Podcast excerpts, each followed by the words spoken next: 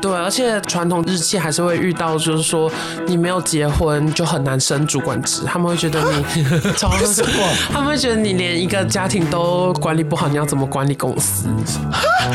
什么什么东西？文化冲击！所以演员广志，演员广广志升这么快，就是因为还有小新的，对对对，还有小鬼升两个升比较快，我好惊讶哦！对啊，就是这是很普遍的状况。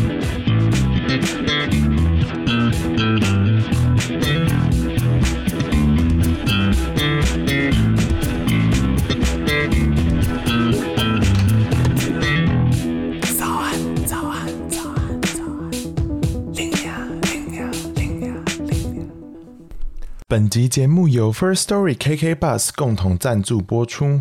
不管多努力，都会骂声干。日本洋剧约炮闪赏音都聊给你听看看。早安，欢迎来到最新一集的早安林娘。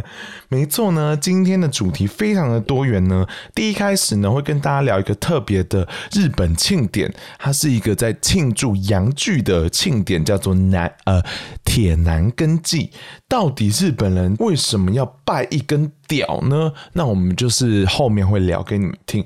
当然呢，同时呢，大家知道上周台湾才刚办完北半球最大的同志游行，因为你知道今年就什么人没有人在办这样。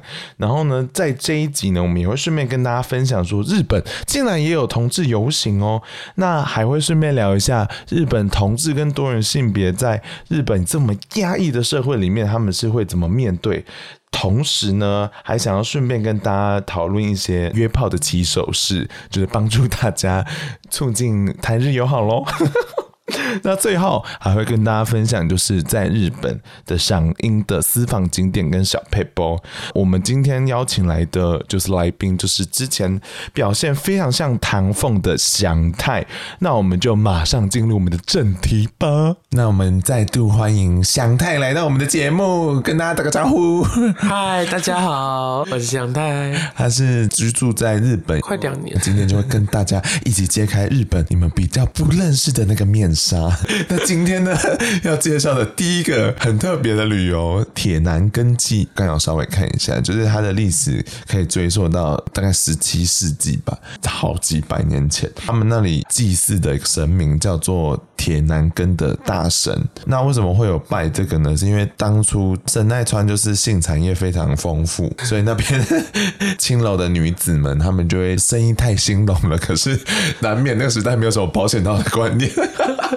大家会很害怕得到性病啊，什么什么的，所以他们就会去拜那个个神社，有铁男根的大神，然后就希望可以祈求祝福他们不会得到性病。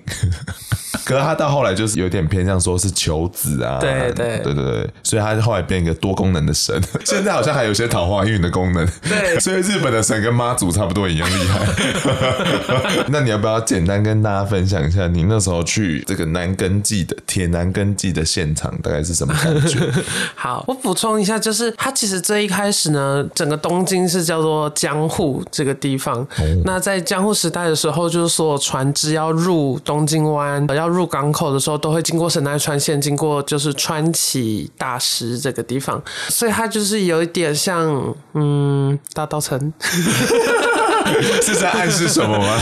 呃，就是船员都憋很久，在海上憋很久，所以你知道到岸就是要桑结，那个地方的性产业才会比较发达。那龙山寺那里那一带是同一个逻辑吗？艋舺跟那里很近。哇，没有啦，一切都有脉络哎。对对，他他们就祭祀这个男根这样子。那有人知道说为什么这个形状是谁造出来？因为这个铁男根神的形状，literally 一根屌哎。其实好像不止这个神社有这种祭祀阳具的习俗，在其他地方其实其他神社也是有的。这么阳具崇拜，可是感觉世界各地好像确实都有，只是没有办到这么大规模的祭拜的游行的。对对对，大家是有点难想象。可是你去查铁男根祭的照片。面，他们是会扛着一根非常大的屌走在路上，哎，对，就是有三根，有一个比较会短来短去的粉红色的，然后短一短一短是说它本身有弹性，可能有点细胶材质还是怎么样，然后有一个是原本的有点十颗的，十颗的有两根，主要有三根这样子，哇，好神奇，所以他们都会扛在路上，对，他们的神龛就是，所以现场是非常多人，嗯，蛮多人的，然后有大概有三分之二都是外国人，哦，对，可是你说会那么多外国人，是不是之前曾经被 Lonely Planet 报道过？对对对，他其实九零年代其实已经呃很没落，就是因为那个新城业也都不见了嘛，都凋零了，祭拜的人越来越少，然后这个祭典越来越小，一直到二零应该是二零零三年的时候，有一有一位加拿大的记者，是 Lonely Planet 的旅游记者，在网上看到这样资讯，然后就觉得哇，实在太酷了，就是完全是日本传统祭典的样子，可是祭拜的是这么前卫的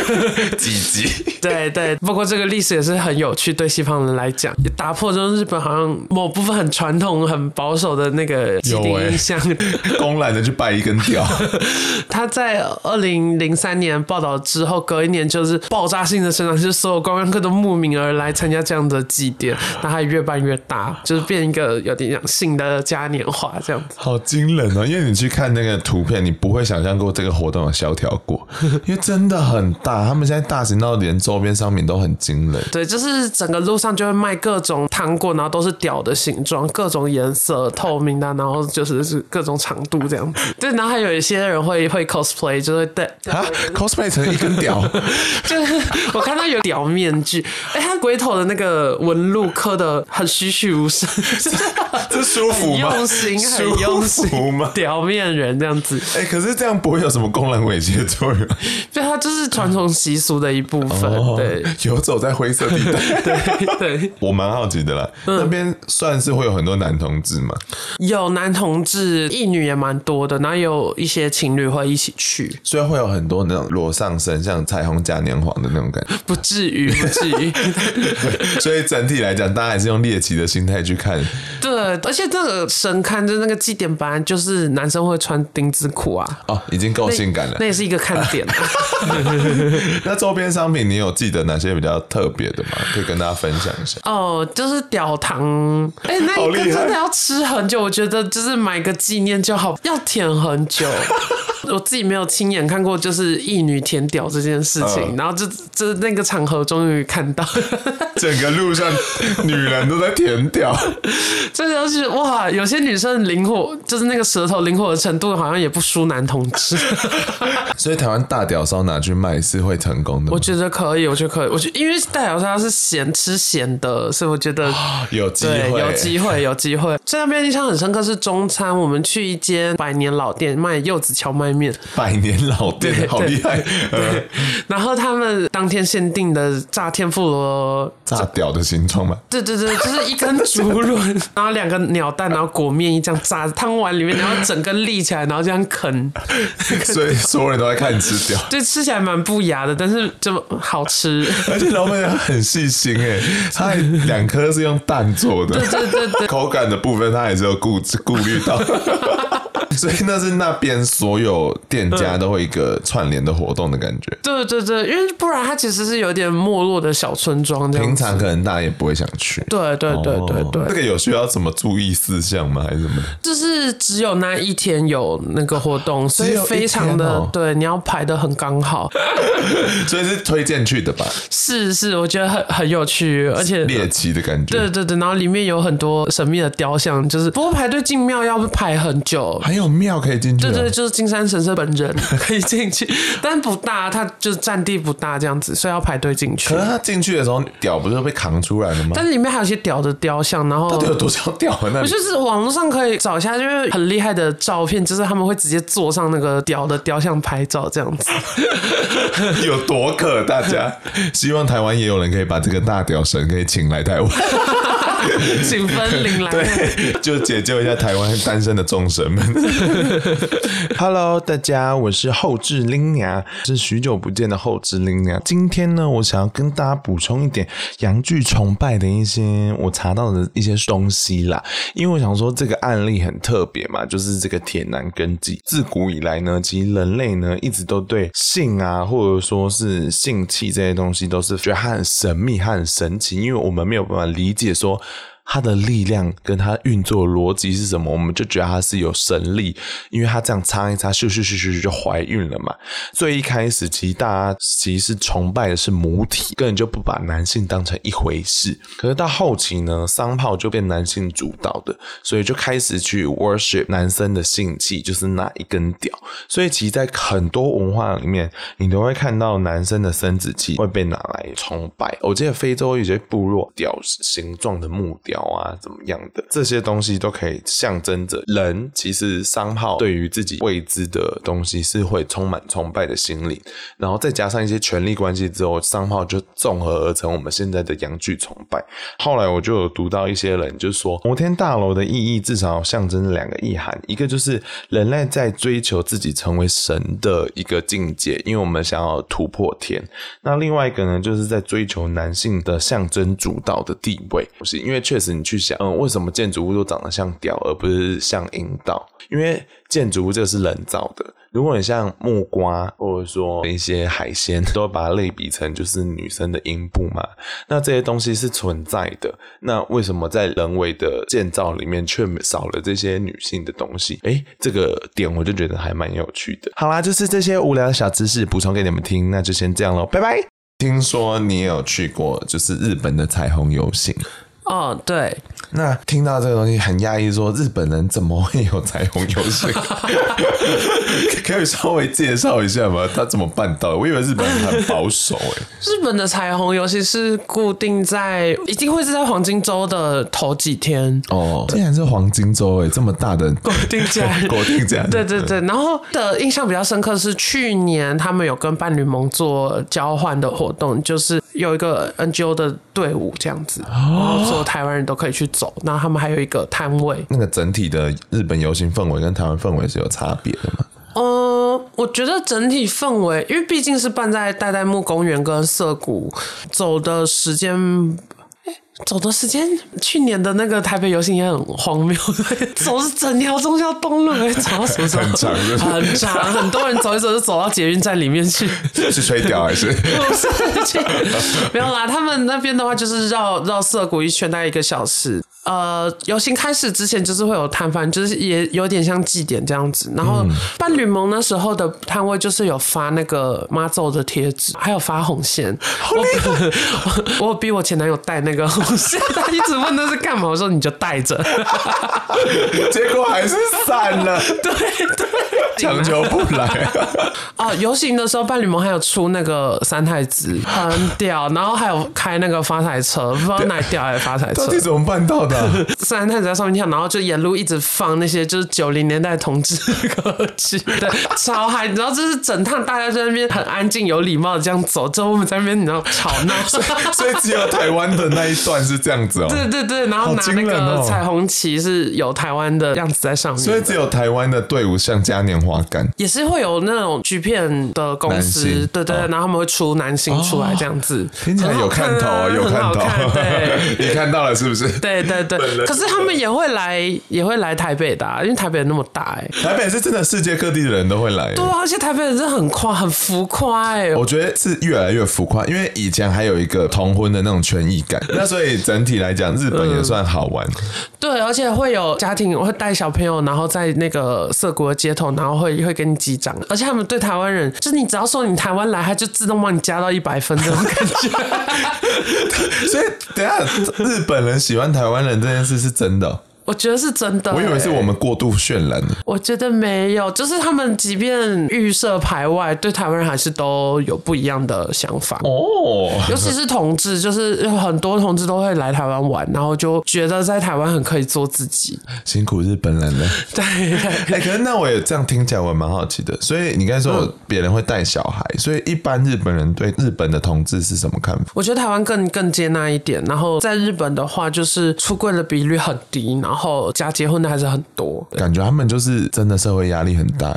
对，而且传统日期还是会遇到，就是说你没有结婚就很难升主管职，他们会觉得你，他们会觉得你连一个家庭都管理不好，你要怎么管理公司？什么什么东西？文化冲击！所以演员广志，演员广广志升这么快，就是因为还有小新这样。对对对，还有小葵升两个人升比较快，我好惊讶哦！对啊，就是这是很普遍的状况。你知道他你们的同事们爸妈会特别什么催婚之类的吗？催婚多少也是有可能，比如说到四五十岁你都不结婚，他们可能也大概知道是什么情况的。哦，就跟台湾有点像。对，但是比例上来说，我听到的假结婚的多很多，而且我觉得价值观上最不一样的是，他们不会觉得很亏欠女方，他们会觉得说天经地义，对，女生就是生下来要要为家庭而服务。就是女生的使命这样子。日本人到底怎么了？可以请他们跟我们好好聊聊吗？啊，非常父权，非常好惊讶哦。对，所以你是有见过就假结婚的人，嗯、认识这样，对。然后你跟他聊，他是也是这个态度。对，而且他可能还是在追求男性伴侣之间一对一的关系，可是同时他是有家庭的。好好听哦，请他上我节目。怎么会？很普遍呢？他们不会觉得很怎么样，就是这种这种交友软体上面打已婚也是很正常的一件事情。对对对，会不会有人把已婚当成一个是很性感的特质？有有也有这种路数的人。嗯，世界好大，各位。再问一下哦，那你是有跟你的日本朋友们出轨的吗？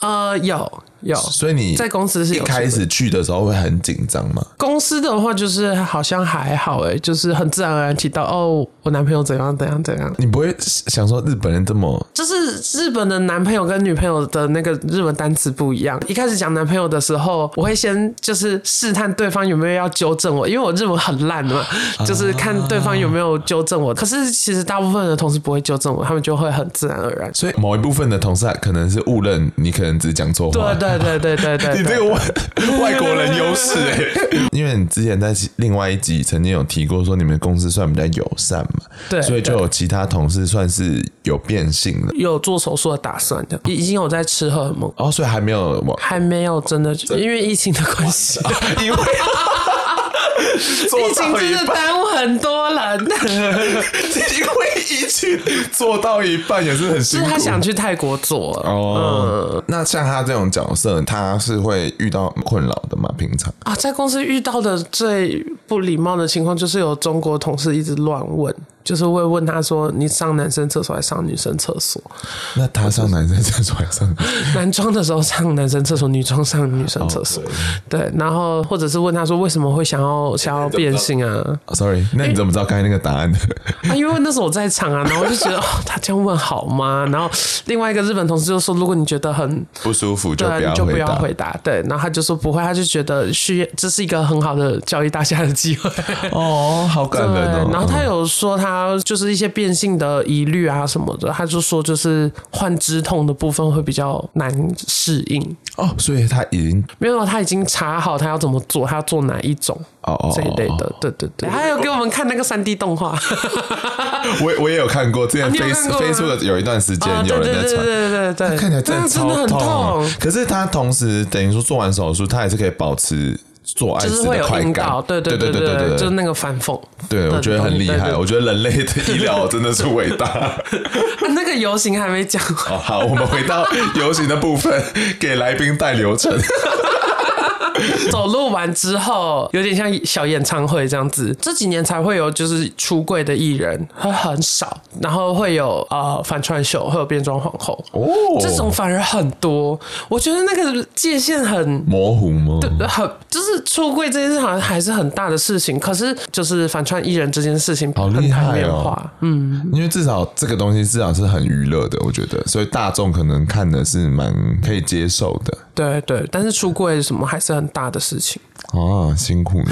那那边有很多同志酒吧吗？超级多，就是 哇哦，impressive。新宿二丁目是全世界就是同志酒吧密集度最高的地方，因为真的超密。再讲一次地名，新宿二丁目。OK，就是搭车的话，最近的站是。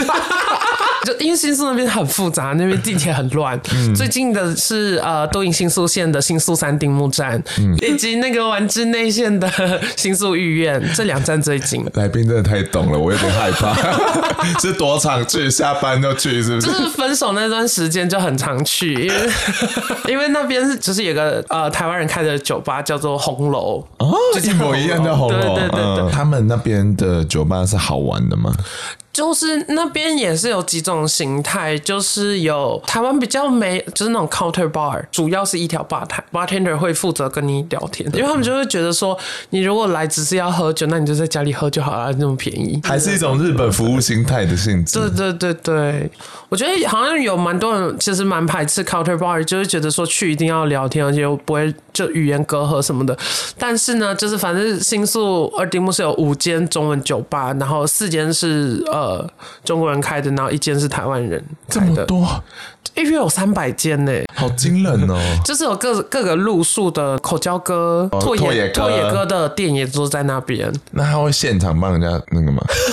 应该是没有吧？有感觉会有很多人要求，但是有特别取向的，我我是没去过，但我只有听过，就是有全交吧，嗯、然后就是会在里面表演全交这样子。好嗨啊！我我没有去过，世界真的很大，对，听得出来来宾玩很大。没有，他只差那间全交酒爸没进去过哎。呀。欢迎来到没有营养的中场休息时间。那先跟大家就是道个歉哦，我上个礼拜的停更，因为最近 Lina 的生活就是有那么一点点的丰富，有点忙不过来，所以希望大家就是你知道没有放弃我，然后也没有弃嫌我，我还是爱你们的好不好？只是就是需要休息一下。那本集呢，还是要再度跟大家一起来感谢说，KKBOX 成为 Lina 的 Sugar Daddy 咯，还有 First Story 也是。那 KKBOX 呢，在上周参加了台湾的同志游行，为台湾的多元性别族群发声，这件事情我觉得非常的重要，因为我觉得帮助任何的族群发声，其实都是在帮助他们想要享有共同我们认为正常的权益这条路上是一个推手。我觉得我们还是要感谢他们，有任何人愿意出来支持这件事情。如果你们有 KK Bus 的话，马上订阅早安 Lina 的频道吧，Like right now，因为 KK Bus 现在听得到 Podcast 咯。当然你现在在听。Spotify、Apple Podcast，你们也要马上给我按下订阅哦，麻烦你们。除了 KKBOX 之外呢，Lina 还是要继续跟大家介绍一下 Lina 的 Hosting 平台 First Story。First Story 呢，就是林州嘛，在上架我自己 Podcast 集数的一个平台。最近呢，First Story 得到了 KKBOX 的资源相挺，真的是越做越大。我非常就是发自内心的为他们感到开心。我知道说很多听众其实也会想要自己做 Podcast，那这个时候就是一个好时机，因为 Lina 今天手边就是有折扣码可以给你们。所以说，如果你现在就是想要做 Podcast，觉得你们可以去找 First。Story 这个平台来上传你们的集数哦，你们在注册的时候，只要使用 Lina 的折扣码，输入 M M M W 就可以得到五十块的补助金哦。就欢迎大家来跟我一起使用 Story 吧。好，那接下来就是要进入感谢回馈娘娘的时光。今天呢，要念一则就是 Apple Podcast 上面的留言，Dylan Dylan Dylan，他说好好听，他是正大的学弟，就是来推推推。他说他听到就是连书都。读不完，我是觉得啦，就是听节目好像比较适合，就是在无脑的阶段比较适合。所谓的无脑，就是你看，你可能在打扫房间呐、或者说晒衣服，you know，或者煮饭的时光很适合。我是不太希望说，就是为了听节目，然后。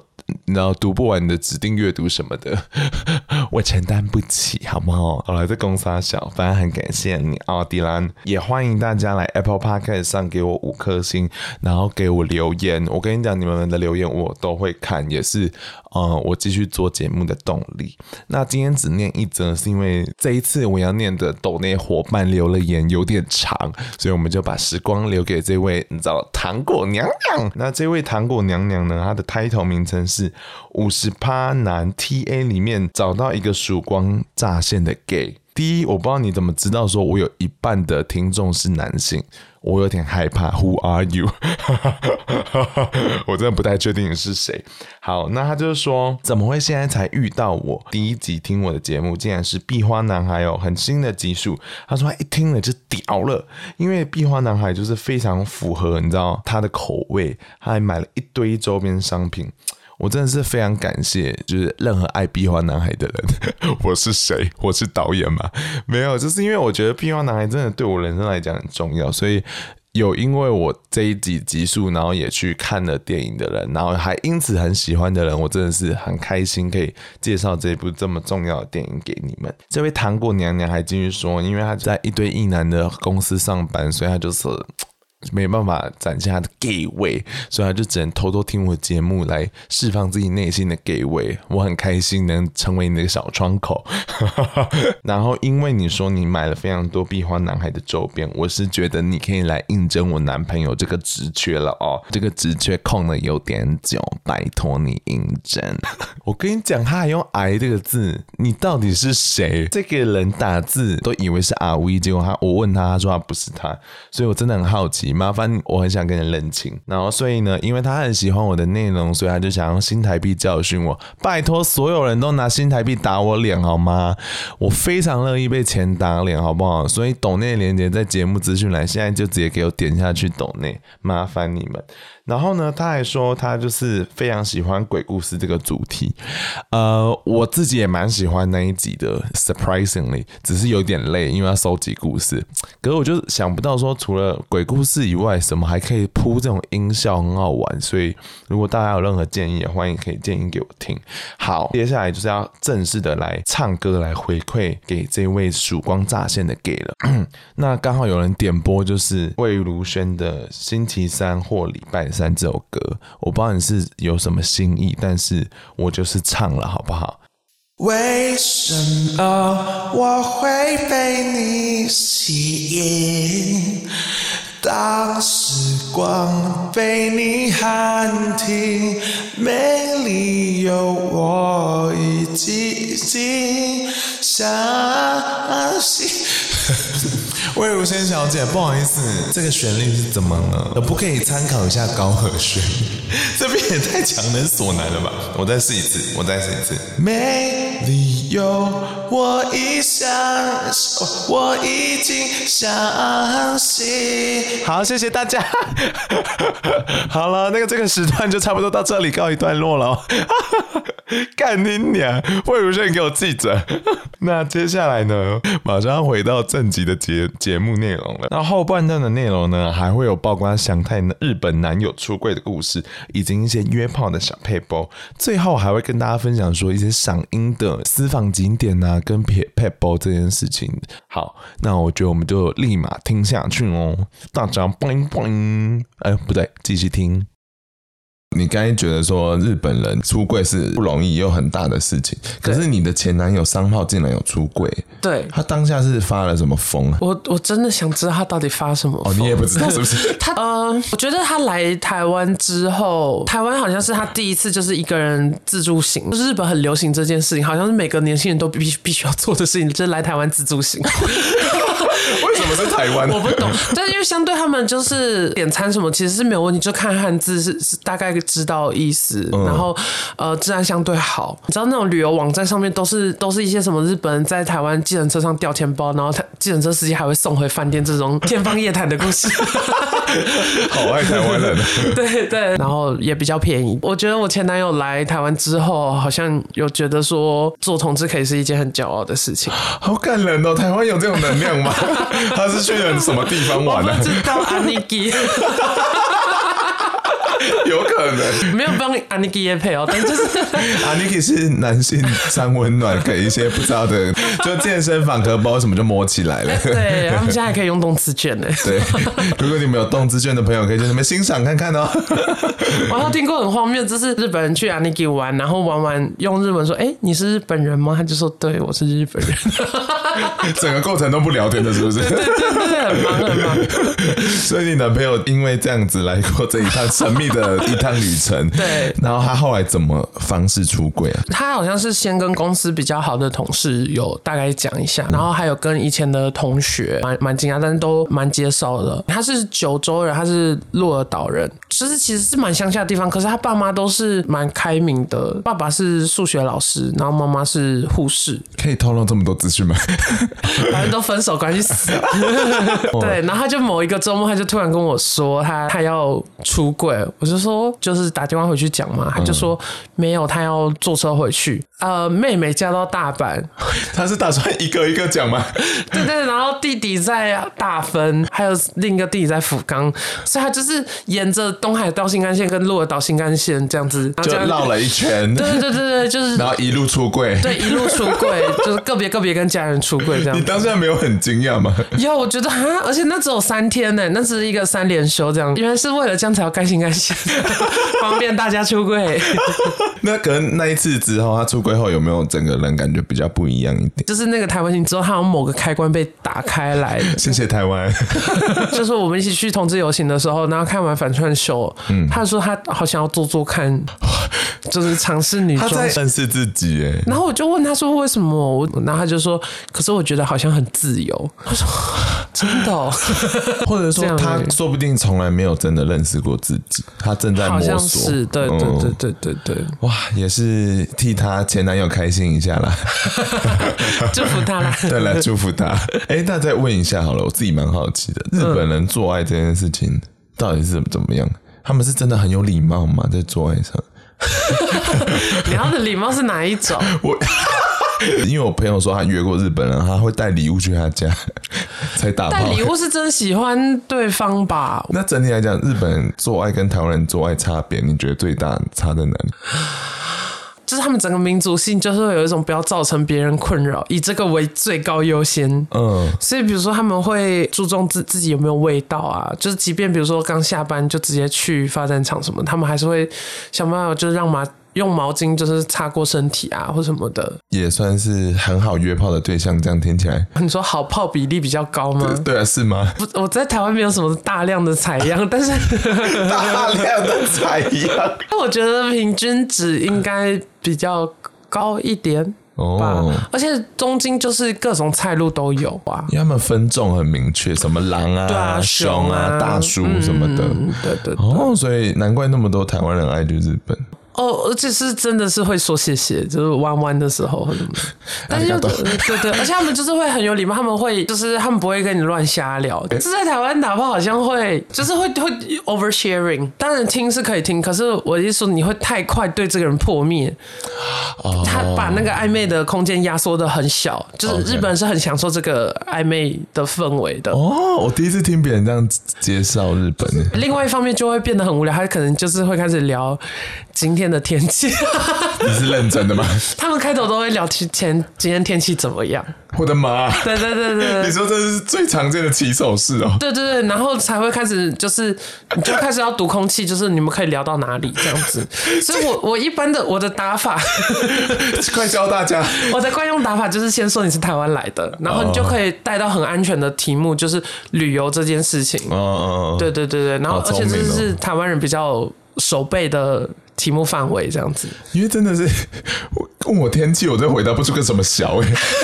我觉得，因为我日文实在太烂，我觉得就是我打给他日文，我拿给我日文程度很好的中国同事看，然后他就说：“你讲这是什么意思啊？他怎么听得懂？” 我就说拜托，是他的英文太烂，我们才要就是逼得我用日文的，太好笑了吧？所以他自己一直不理解你在讲什么。对，我觉得有可能，有可能，有可能有要吵架又吵不起来。难怪红线怎么绑都绑不了。真的，该走的还是会走，该学的日文还是要学。对，大家还是学一下日文哦。那就是前面就是这么 gay 的题目之后，我们可以换一点清淡的口味。好，就是想要问说，因为你在那边一段时间，然后你也蛮多的赏樱的经验，赏樱是真的很美吗？还是说只是一些花掉下来？去年的时候我我赏了三次吧，真的是那几周跨个神呢。所以不好看吗？好看，好看是好看的，就是有几种形式，一个是呃，就带野餐垫，然后。就是每个人带一些料理去，然后那时候我们就是去比较郊外、比较大的公园，就是你要很早去占地才会有位置。因为樱花就那那几周、那两三周，如果你碰到下雨，还会更早掉。哦，对，然后粉白色的樱花那个才是正宗的。如果是三浦海三浦海岸那种很粉红色那种，就台湾很爱种的那个，对不对？对对对对对对，那种就不是对他们喜欢看的樱花。想要野餐，然后人不要那么多的话，可能就要往郊外一点跑。推荐个地点呢？永和，它是已经有点快要到东京都的边边了。嗯，对对对对对。那是真的很漂亮吗？我还是好奇。哦，真的是蛮蛮漂亮的，那边就是很很梦幻，很像就是电玩里的场景，还是怎么样？所以是真的，整个樱花就这样一直谢，对对对对对，就一直像下雪这样子。东京的话，那个皇城附近的千鸟之渊超厉害，厉害的点是，它是皇城的护城河，它下面就是就有点像碧潭这样，可以可以踩脚踏车，因为它那个护城河挖的非常深，然后它那个山坡全部都种满樱花，那个樱花花瓣就会飘到那个河里面，然后在里面踩天鹅船，所以哦，等于说在城堡旁边，然后划着船看樱花，对对，然后那下雪的，这也太浪漫了吧，超美，所以是真的。而且从白白天到晚上都很漂亮，晚上会点灯，对对对对。所以那个时候当下真的会很想要告白吗？不是，因为动漫，每次看卡通，大家都想要在樱花树下告白。我那时候是跟我前男友去的啦，就不用告白。而且那边有一个点，它可以直接拍，就是樱花树，然后那个千鸟之渊的河，以及东京铁塔，就是三个景在一起的。哇，听起来好厉害！那边要排队才能才能拍照，但是很厉害，很台湾哦。日本也会排队，对对对对，但是非常台湾的点。对，那问一下哦，赏樱经验算蛮多次的，那有没有一些赏樱的 paper 啊？比如说野餐垫要带够大，食物不要带一些汤汤水水。食物当场有也有卖，可是我觉得都没有很好吃，口味就是本本身跟台湾人不合哎。呃，他们的那个章鱼烧，嗯，他们没有在追求那种外皮脆脆的这件事，哎，它就是整个软软，轮轮，对对对，那真好吃吗？我不懂，一个台湾人在那边不懂日本食物，所以有很多日本食物都给你这样。我觉得很多台湾的日本食物都是知道台湾改良过，所以比较好吃。有可能，有哪些啊？除了章鱼烧，还有我觉得最恶的就是那个，讲到“恶”这个字，那个酱油团子看起来好像很好吃。那什么？有一点像麻吉，然后上面刷酱，可那其实是酱油。你以为它是甜的酱油？什么没有？它就是咸咸的麻吉蘸酱油那种，所以不好吃是不是？好像有的人喜欢，我不喜欢。哎，那需要带酒吗？要看地方哎、欸，有些公园会直接说不可以喝酒。凭什么？因为日本喝完酒有点可怕。会怎样？会怎样？就是常去的人可能就会发现，大概你比如说是上野啊，或者是新宿，大概晚上六七点就开始路边有醉汉。哎、欸，你六七点要喝醉，你几点就要开始喝？到底怎么办到？对啊，而且他们不是都喝啤酒而已吗？对啊，反正有一些地方，有些公园是不可以喝的啊，好难过、哦。嗯还有一个赏樱点，中目黑。我觉得大家对东京那种小巷弄的印象都来自于中目黑，它就是一个很文青的地方。赏樱是一个日本很大的事情。对对对，然后很多公司都会赏樱。哦，我们那时候有在公司里面赏樱哎。你们到底怎么了？就是 到底有什么有必要吗？就是公司请那个外汇真的很厉害，他们就是在很大的会议室，我们那大会议室就是里面全部都落地玻璃，然后就看整个东京夜景这样子。然后在里面铺那个蓝色的地垫，对，然后还有假的樱花树，你们假的樱花树枝放在，然后那个旁边就是把废酱，然后就去拿完，然后就坐在餐 野餐垫上，好奇怪，好爱日本人，记永远记不了你新艺名。好了，那就谢谢他，那大家晚安，拜拜。拜拜